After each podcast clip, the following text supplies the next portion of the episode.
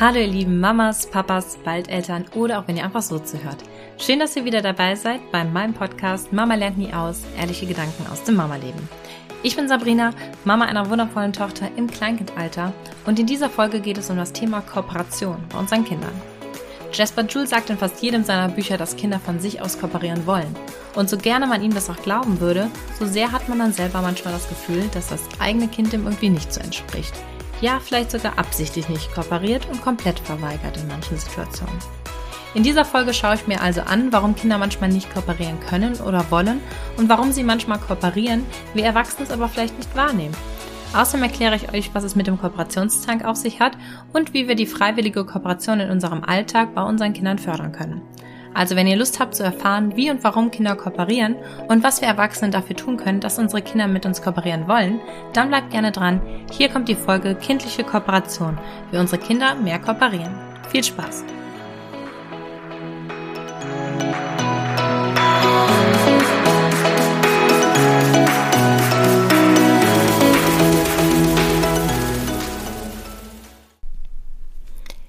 Ja, warum kooperieren unsere Kinder nicht? Angeblich kooperieren unsere Kinder ja so oft am Tag. Aber seien wir doch mal ehrlich, an manchen Tagen fühlt es sich doch einfach nicht so an, oder? Dann werden Dinge durch die Gegend geschmissen, auf dem Spielplatz wird abends verweigert mitzukommen, im Straßenverkehr wird weggelaufen und morgens, wenn wir es besonders eilig haben, dann wird jegliches Mitmachen sogar verweigert. Ist es also vielleicht ein Trugschluss, dass unsere Kinder so viel kooperieren? Oder was könnte dahinter stecken? Ich glaube, dass es fünf essentielle Gründe dafür gibt, warum wir manchmal das Gefühl haben, dass unsere Kinder nicht kooperieren wollen. Punkt eins ist, glaube ich, dass das Kind entwicklungsbedingt vielleicht noch gar nicht in der Lage ist zu kooperieren. In manchen Situationen erwarten wir nämlich von Kindern Kooperation, für die sie vielleicht noch gar nicht die kognitive Kompetenz besitzen. Beispielsweise leben unsere Kleinkinder im Hier und Jetzt und Entscheidungen zu treffen, die Auswirkungen auf die Zukunft haben, ist für unsere Kleinkinder bis zu einem gewissen Alter noch gar nicht leistbar.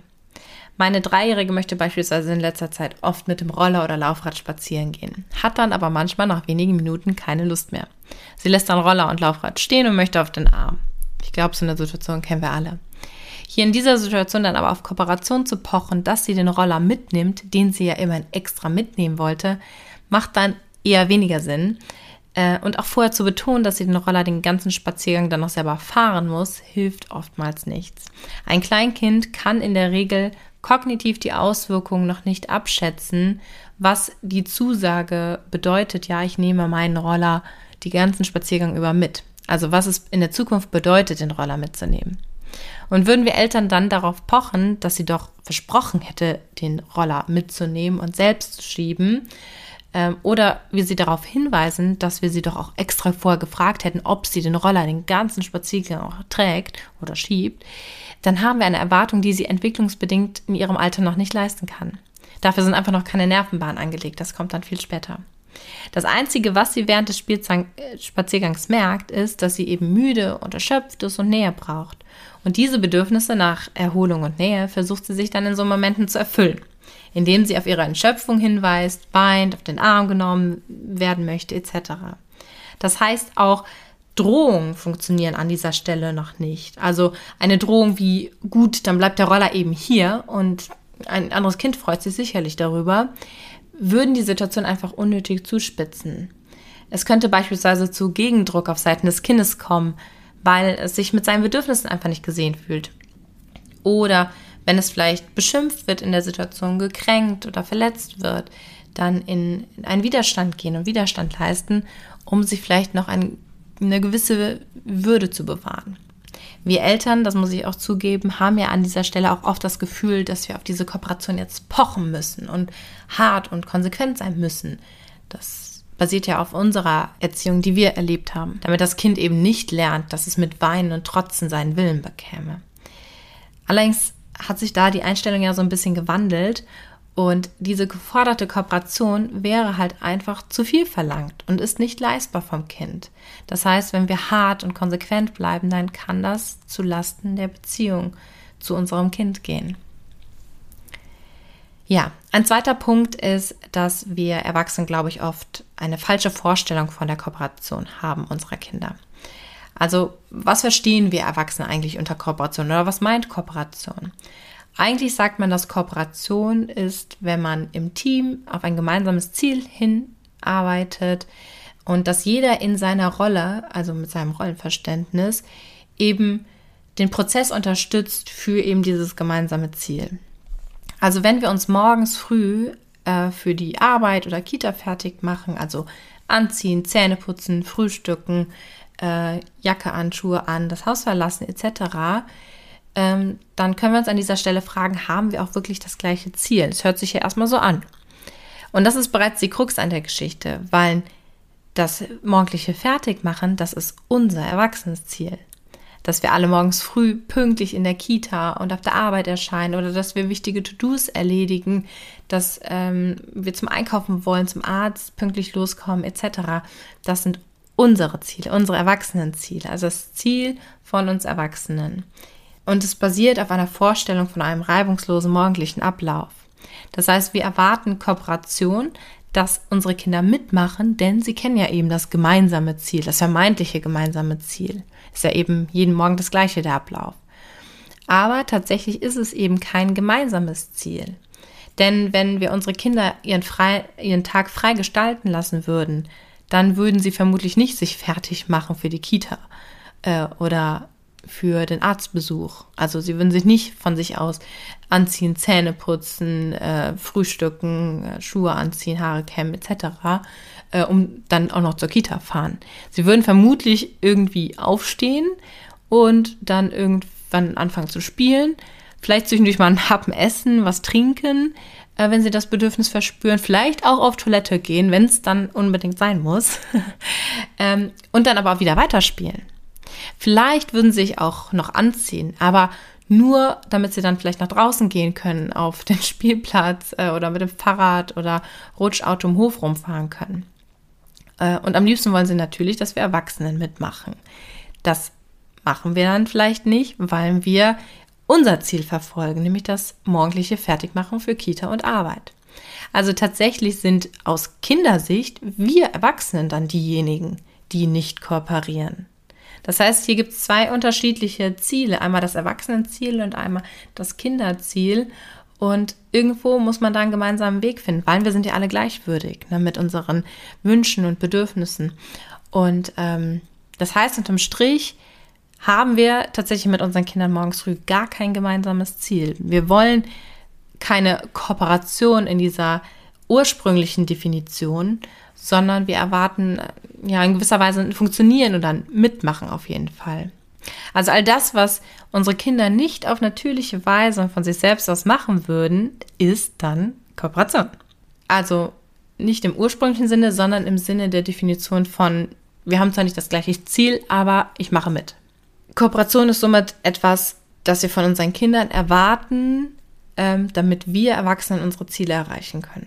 Also pünktlich in der Kita sein, auf der Arbeit, beim Arzt, beim Einkaufen etc. Und damit kommen wir auch schon zum nächsten Punkt, zu Punkt 3, dem Übersehen von kindlichem Kooperationswillen. Ich glaube, das ist auch nochmal ein ganz elementarer Punkt, weil in unserem Alltag ähm, übersehen wir oft Kooperation von unseren Kindern. Wenn nämlich all das, was Kinder tagsüber uns Erwachsene zuliebe ohne Murren machen, Kooperation ist, dann kooperieren Kinder tatsächlich ziemlich viel, wenn man mal genau hinschaut. Und wir Erwachsene übersehen das häufig. Kooperation ist zum Beispiel, wenn Kinder ähm, beim Umziehen die Arme heben, damit wir das T-Shirt oder den Body an- und ausziehen können. Oder wenn sie den Mund öffnen, damit wir Zähne putzen können, ist das Kooperation, ist das ein Mitmachen. Ähm, oder wenn sie sich die Schuhe anziehen und die Jacke holen, damit wir los können. Oder auch Babys schon, wenn sie auf dem Wickeltisch liegen bleiben, damit wir sie wickeln können. Auch das ist schon Kooperation.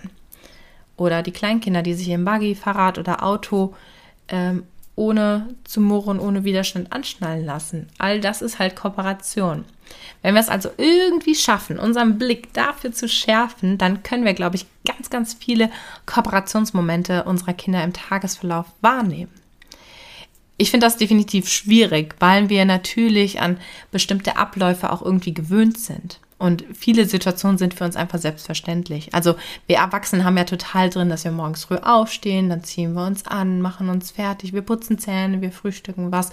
All das sind ja für uns ganz routinierte Abläufe mittlerweile, ganz normale Abläufe.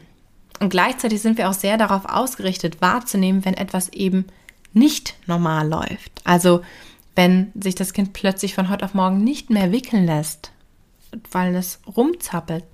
Wir nehmen das Kooperieren als selbstverständlich wahr und wenn dann plötzlich mal ein Morgen kommt, wo das Kind nicht ruhig liegen bleibt, dann fällt uns das direkt auf, weil wir da so drauf gepolt sind. Ähm, oder wenn sich das Kleinkind morgens früh plötzlich nicht in den Autositz anschnallen lässt. Die vielen anderen Male davor, wo das funktioniert hat und es total kooperiert hat, die übersehen wir dann. Und das Schwierigste an der Sache ist auch, dass wir unnormales, in Anführungszeichen oder abweichendes Verhalten auch abspeichern. Im Sinne von, jetzt lässt sie sich schon wieder nicht die Zähne putzen. Das ist jetzt schon das dritte Mal in dieser Woche.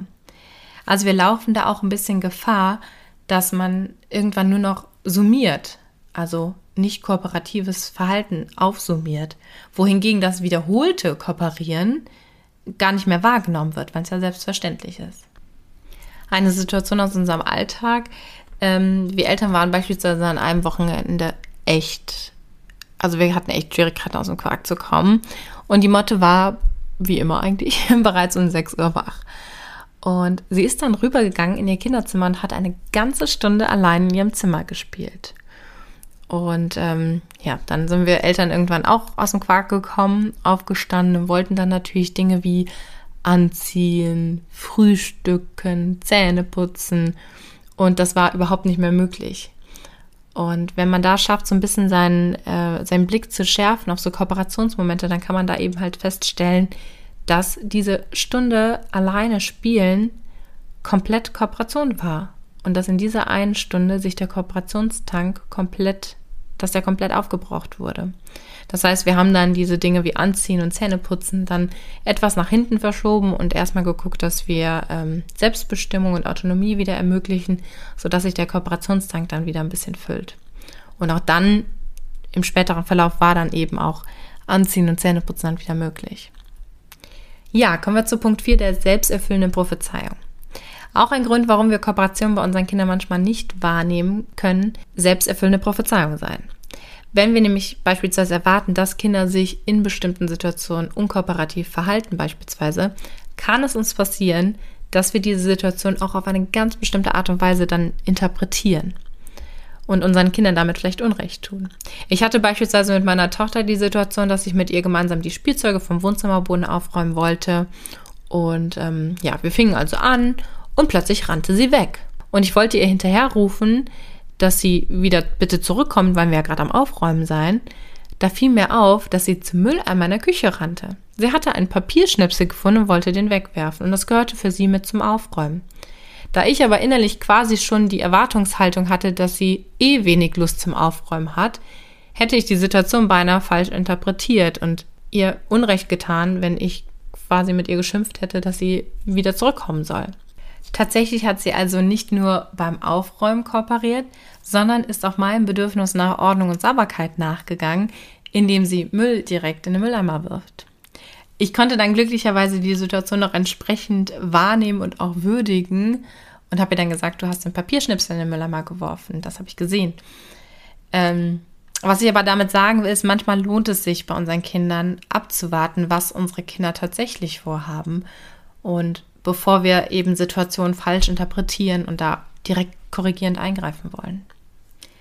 Ja, Punkt 5, das versehentliche Aberziehen von Kooperationen. Dieser Punkt ist ein bisschen zweigeteilt. Äh, den ersten Punkt finde ich tatsächlich etwas schwierig und da habe ich für mich aber auch noch keine Lösung. Es gibt nämlich eine Untersuchung des Center for Infant Cognition der Universität British Columbia in Vancouver, die irgendwann mal festgestellt hat, dass im Rahmen einer Puppentheaterszene äh, Babys mit sechs Monaten zu 99 Prozent einen kooperativen Weg gewählt haben und die gleichen Kinder im Kleinkindalter bereits nur noch zu 20 Prozent, die äh, sich für die Kooperation entschieden haben und zu 80 Prozent für den Wettbewerb, also den Konkurrenzweg entschieden haben. Das Experiment zeigt also, dass Konkurrenz eigentlich nicht genetisch ist, sondern aufgrund von persönlichen Erfahrungen erlernt wird. Und wenn man sich unsere Gesellschaft anschaut, versteht man auch irgendwie wieso. Bereits Babys werden ja früh miteinander verglichen, also Entwicklungsstände werden äh, verglichen und notiert.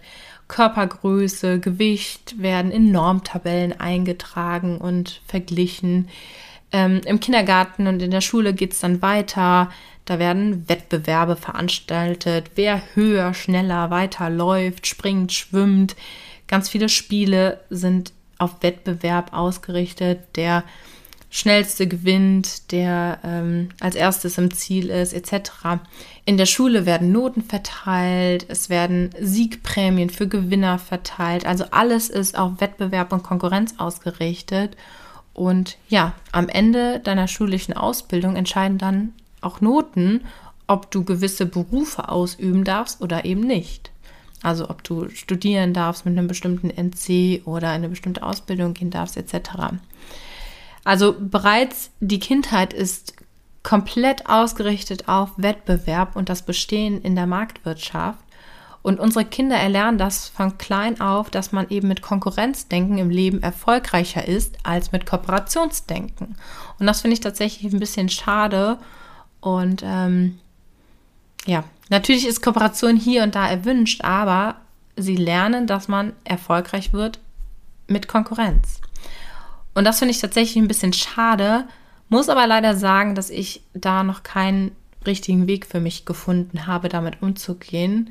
Ähm, ich glaube, das wird nochmal schwierig, wenn die Motte irgendwann in die Schule kommt und vor allem in dieses Notensystem, äh, ja, damit konfrontiert wird. Ich finde es nämlich unglaublich schwer, unserem Kind Kooperation vorzuleben und Kooperation Denken mitzugeben, wenn die äußeren Einflüsse in unserer Gesellschaft so sehr auf Konkurrenzdenken ausgerichtet sind.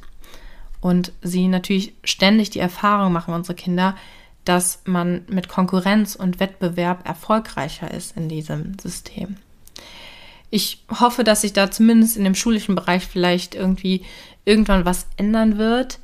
Mich würde mal interessieren an dieser Stelle, wie geht's euch damit? Schreibt mir da gerne mal bei Instagram, das würde mich echt mal interessieren. Ähm, vielleicht habt ihr ja auch Kinder, die schon zur Schule gehen. Ähm, wie macht ihr das? Wie, ähm, ja, was sind eure Gedanken dazu? Schreibt mir da gerne mal das. Da würde ich mich freuen. Ja, der zweite Teil von dem versehentlichen Aberziehen von Kooperation bezieht sich darauf, dass wir in unserem hektischen Alltag manchmal eben viele Situationen von Kooperation bei unseren Kindern nicht sehen. Das heißt, wir greifen in Situationen regulierend ein, weil wir meinen, dass es notwendig sei. Wir nehmen vielleicht unseren Kindern mal Dinge ab, ein volles Wasserglas, weil wir denken, dass sie noch zu klein dafür sind, das zum Tisch zu bringen, dass es vielleicht überschwappen könnte, das Wasser. Oder wir machen Dinge für sie, weil wir denken, dass sie nicht stark genug sind, irgendwie die Einkaufstüte reinzutragen oder dass vielleicht eine Situation zu gefährlich sei oder weil wir sie vielleicht auch sogar vor Frustration bewahren wollen, also dass sie das nicht schaffen. Und leider bremsen wir dadurch aber auch oft den Kooperationswillen unserer Kinder. Natürlich dauert es beispielsweise länger, wenn das Kleinkind das Bad mitputzen möchte und es benötigt vermutlich auch doppelt bis dreimal so viel Putzmittel und Wasser wie ohne Kind. Aber seien wir mal ehrlich, also wenn wir ständig Dinge alleine machen wollen oder oft Dinge alleine machen wollen, dann müssen wir uns halt auch nicht wundern, wenn unsere Kinder irgendwann keinen Bock mehr haben auf Badputzen oder uns zu helfen bei gewissen Dingen.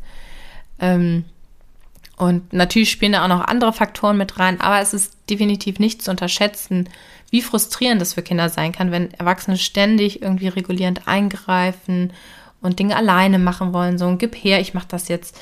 Ähm, dafür bist du noch zu klein vielleicht. Also vielleicht auch solche Aussagen fallen. Äh, ich glaube, dass das ganz schön frustrierend sein kann und sich halt eben auch auf den Kooperationswillen, auf die Kooperationsbereitschaft auswirken kann. Ich muss aber auch gestehen, dass ich diesen Punkt teilweise etwas schwierig finde, weil wenn ich mich so reflektiere, gibt es definitiv auch einige Situationen, ähm, wo ich so rückblickend die Motte hätte einfach mal machen lassen können. Und wo ich aber dann trotzdem irgendwie regulierend eingegriffen habe, irgendwas übernommen habe oder so.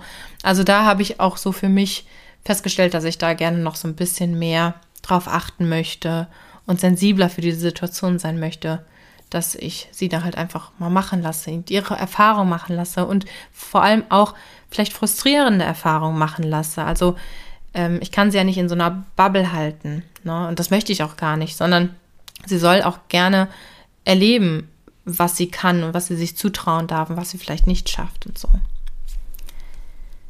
Ja, was kann ich tun, um die Kooperation zu fördern? Also als erstes versuche ich, das angemessene kindliche Verhalten zu sehen, also die Kooperationsbereitschaft und Kooperationswillen zu sehen und auch eine Rückmeldung darüber zu geben, dass ich das sehe.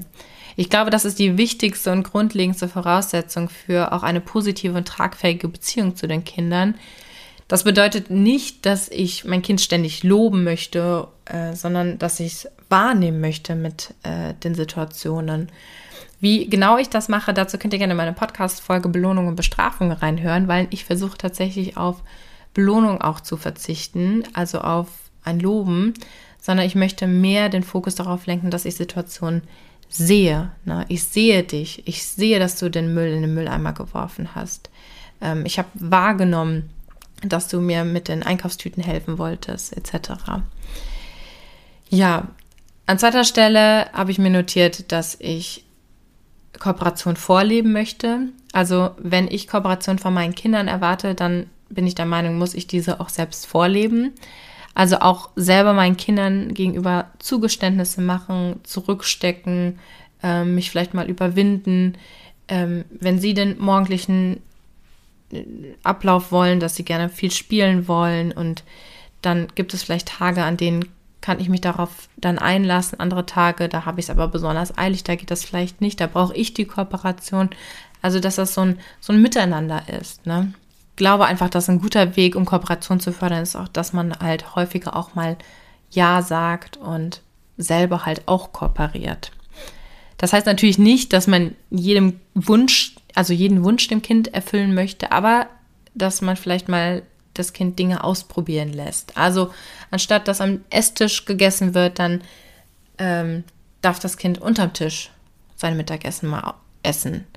Oder am Kindertisch oder im Flur, was auch immer, ähm, weil ich da auch so innerlich die, den Gedanken habe, dass, also ich glaube nicht, dass Kinder dann ihr ganzes Leben lang unterm Tisch essen wollen.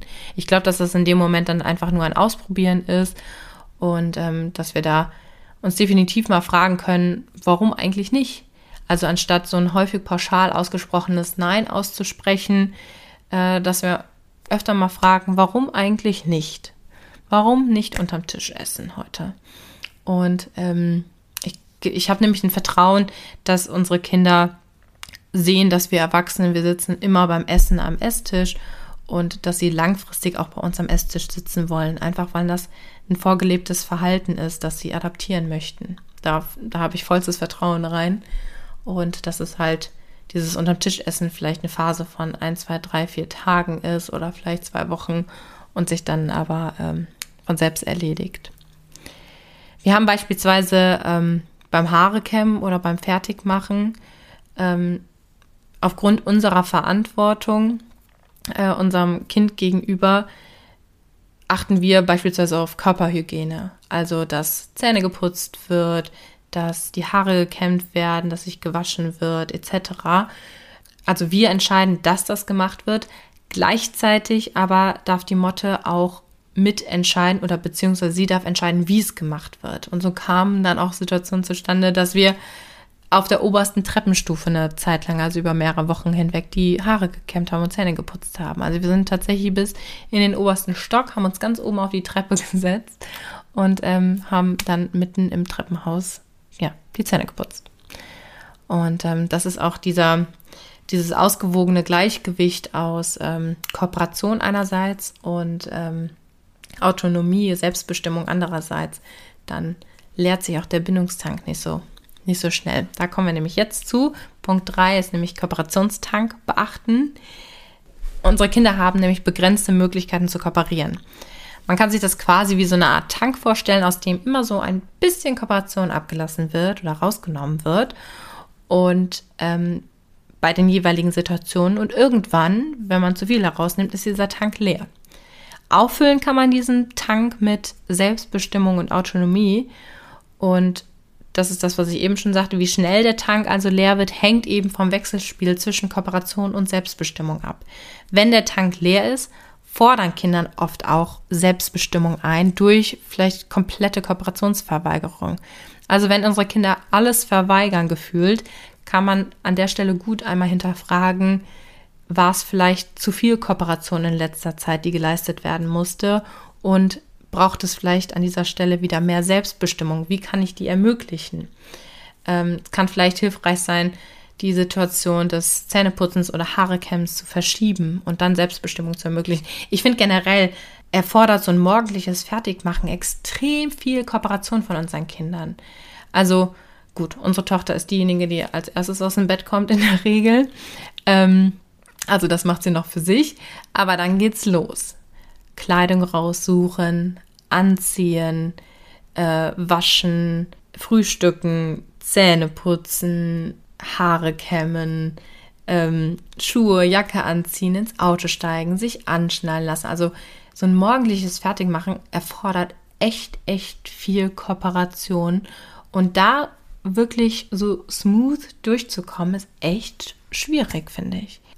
Und damit sich eben dieser Kooperationstank nicht so schnell leert, ähm, versuche ich eben auch möglichst viel Selbstbestimmung ähm, zu ermöglichen. Also, dass die Motte selbst entscheiden darf, was sie sich anzieht an Kleidung, was sie sich raussucht, dass sie selbst entscheiden darf, wo die Zähne geputzt werden, also eben vielleicht auf der obersten Treppenstufe oder mit einem lustigen Spiel, ähm, dass sie äh, entscheiden darf, dass wir beispielsweise Friseursalon spielen oder Zahnarzt. Ähm, und ähm, ja, dass sie entscheiden darf, was gegessen wird, von welchem Teller und aus welchem Becher sie trinken möchte.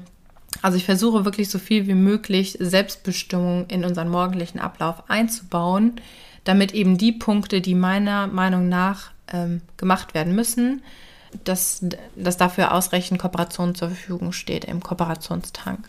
Ja, und wenn der Tank mal komplett leer ist, dann äh, kann es natürlich hilfreich sein, vielleicht gewisse Situationen komplett zu verschieben und Selbstbestimmung zu ermöglichen. Also wir hatten auch schon Morgende, ähm, an dem ist uns das nicht so galant gelungen im morgendlichen Ablauf. Und dann haben wir auch gesagt, so, es stirbt jetzt hier keiner davon, wenn wir heute das Zähneputzen ausfallen lassen. Und ähm, so konnten wir dann wieder Selbstbestimmung ermöglichen und könnten dafür dann aber Kooperation beim ins Auto steigen dann wieder erlangen und beim Anschnallen und beim zum, zur Kita laufen. So, ne? Also da muss man, glaube ich, so für sich irgendwie so ein bisschen so ein Gespür für entwickeln, okay, wie viel braucht es und ähm, ist vielleicht die Kooperation an einem gewissen Punkt einfach schon aufgebraucht. Denn, und damit kommen wir auch schon zum nächsten Punkt, Punkt 4 der Freiwilligkeit. Kooperation sollte in meinen Augen immer freiwillig sein. Strafen können vielleicht manchmal kurzfristig zum Ziel führen, gehen aber mindestens mittelfristig auf Kosten der Beziehung und das ist ja auch einer der Gründe, warum ich auf Strafen verzichten möchte. Wie gesagt, hört gerne an die Podcast-Folge rein. Ich kann beispielsweise sagen meiner Tochter, dass ich jetzt los möchte, dass es mir wichtig ist, dass wir pünktlich kommen. Aber ich trage mein Kind beispielsweise nicht einfach nach draußen. Oder abends beim Spielplatz trage ich mein Kind nicht einfach ähm, vom Spielplatz weg, einfach weil ich die körperliche Macht dazu habe. Auch wenn ich es vielleicht angekündigt habe, dass wir jetzt in fünf Minuten gehen. Ähm, weil wenn Kooperation zwangvoll eingefordert wird, beispielsweise mit Erpressung, wenn du jetzt nicht kommst, dann. Oder mit dem Einsatzen eben von körperlicher Macht, dass das Kind unter Geschrei vom Spielplatz weggetragen wird, weil es eben nicht bei drei, ne, ich zähle jetzt bis, äh, bis drei, eins, zwei, drei, äh, dreieinhalb, zweieinhalb, nicht mitgekommen ist. Das führt eben dazu, dass der natürliche Kooperationswillen, den unsere Kinder innehaben von Natur aus, zunehmend durch Unwillen überlagert wird. Mal abgesehen davon, dass dieses Verhalten ähm, vom mit Wegtragen oder mit Erpressung ähm, nicht mit dieser bedürfnis- und bindungsorientierten Grundeinstellung einhergeht, der Gleichwürdigkeit eben. Denn Kinder sind eigenständige Persönlichkeiten und sie haben daher auch das grundlegende Recht, selbst zu entscheiden, ob sie kooperieren möchten oder nicht. Bitte aber nicht falsch verstehen. Also es gibt definitiv Situationen, in denen man Kinder auch mal äh, wegtragen muss, ähm, beispielsweise in einer Situation, einer Streitsituation, damit sie sich ähm, schaffen zu regulieren, dass man sie rausnimmt aus der Situation oder dass man Kinder ähm, in den Kindersitz gegen ihren Willen setzen muss, weil das andere Kind ähm, irgendwo im Regen wartet und es keine Option ist, dass das Kind nicht angeschnallt wird und dass das Kind im Regen aber auch nicht stehen gelassen wird. Also, dass man jetzt losfährt, das ist ein Muss. Also es gibt definitiv Situationen, ähm, da gibt es einfach keine perfekte Lösung. Ähm, wichtig ist mir da die, ein, die innere Einstellung. Also trage ich jetzt ein Kind vom Spielplatz weg, ähm, weil ich einfach meine Macht ausüben will, weil ich es weil kann und ähm, oder weil es notwendig ist und ich versuche das so liebevoll wie möglich zu machen, weil ich die innere Einstellung habe, ähm, dass wir alle gleichwürdig sind und ich nachempfühlen kann und empathisch bin, so gut es geht, ähm, dass es jetzt blöd ist, aber wir halt in der Drucksituation sind, dass sonst eine andere blöde oder gefährliche Situation vielleicht sogar entsteht. Also es gibt definitiv Situationen, in denen ähm, ein Wegtragen oder ein, ein äh, das Einsetzen von körperlicher Macht halt notwendig sind. Wichtig ist mir da die Einstellung, die dahinter steht. Und im Fall vom Wegtragen ähm, vom Spielplatz, ähm, finde ich, gibt es andere Lösungswege. Also da ist, ähm, da, da fehlt mir die, die empathische und bindungsorientierte Einstellung. Ähm, vielleicht mal ein Beispiel. Mein Mann hätte in der Theorie auch die Kraft, mich in die Küche zu tragen und zu bestimmen, dass ich ihm einen Kaffee mache. Ähm, weit käme er damit wahrscheinlich nicht und er macht es auch besser nicht, ähm, weil ich eben, also er kann mich fragen, ob ich ihm Kaffee mache, ähm, aber er kann mich nicht dazu zwingen, dahin zu tragen. Kooperation ist immer eine Sache von Freiwilligkeit und ich finde, im Sinne der Gleichwürdigkeit, wir sind alle eigenständige Persönlichkeiten. Wir haben alle das Recht dazu, selbst zu entscheiden, ob wir mit jemandem kooperieren möchten oder eben nicht.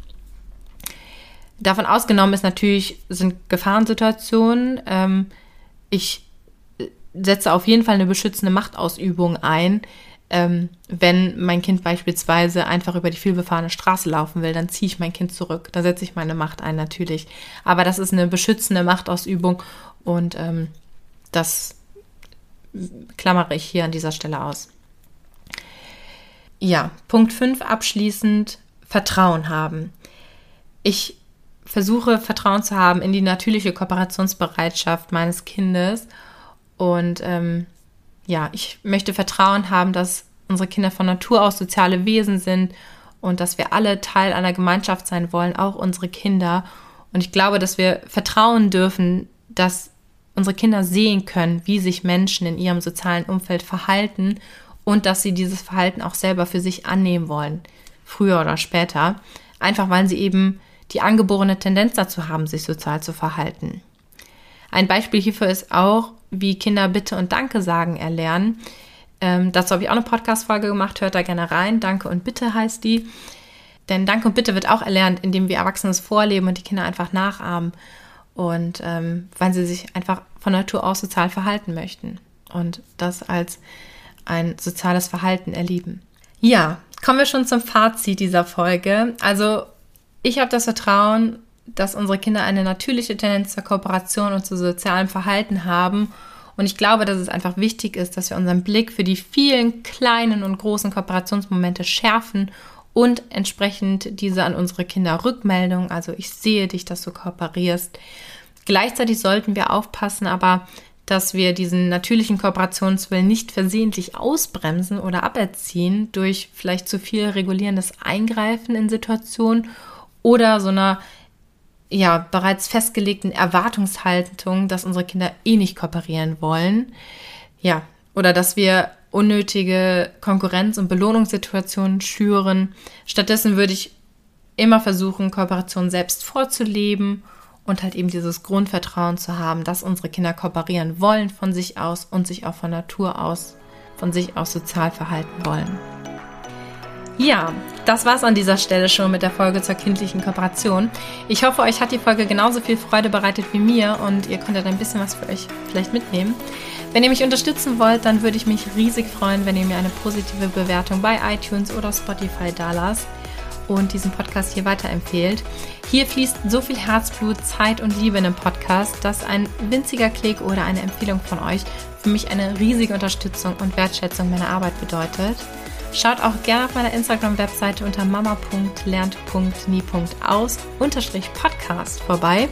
Da gibt es zu den Folgen jeweils nochmal zusammengefasst ein paar meiner Gedanken und Tipps und Tricks zum Screenshotten und auch weiterleiten. Schreibt mir auch gerne einen Kommentar oder eine Nachricht darunter und lasst mich gerne wissen, wie ihr die Kooperation bei euren Kindern erlebt und handhabt. Vielleicht habt ihr ja noch ein paar andere Tipps. Ja, in dem Sinne macht es gut und bis bald. Liebe Grüße, eure Sabrina von Mama lernt nie aus.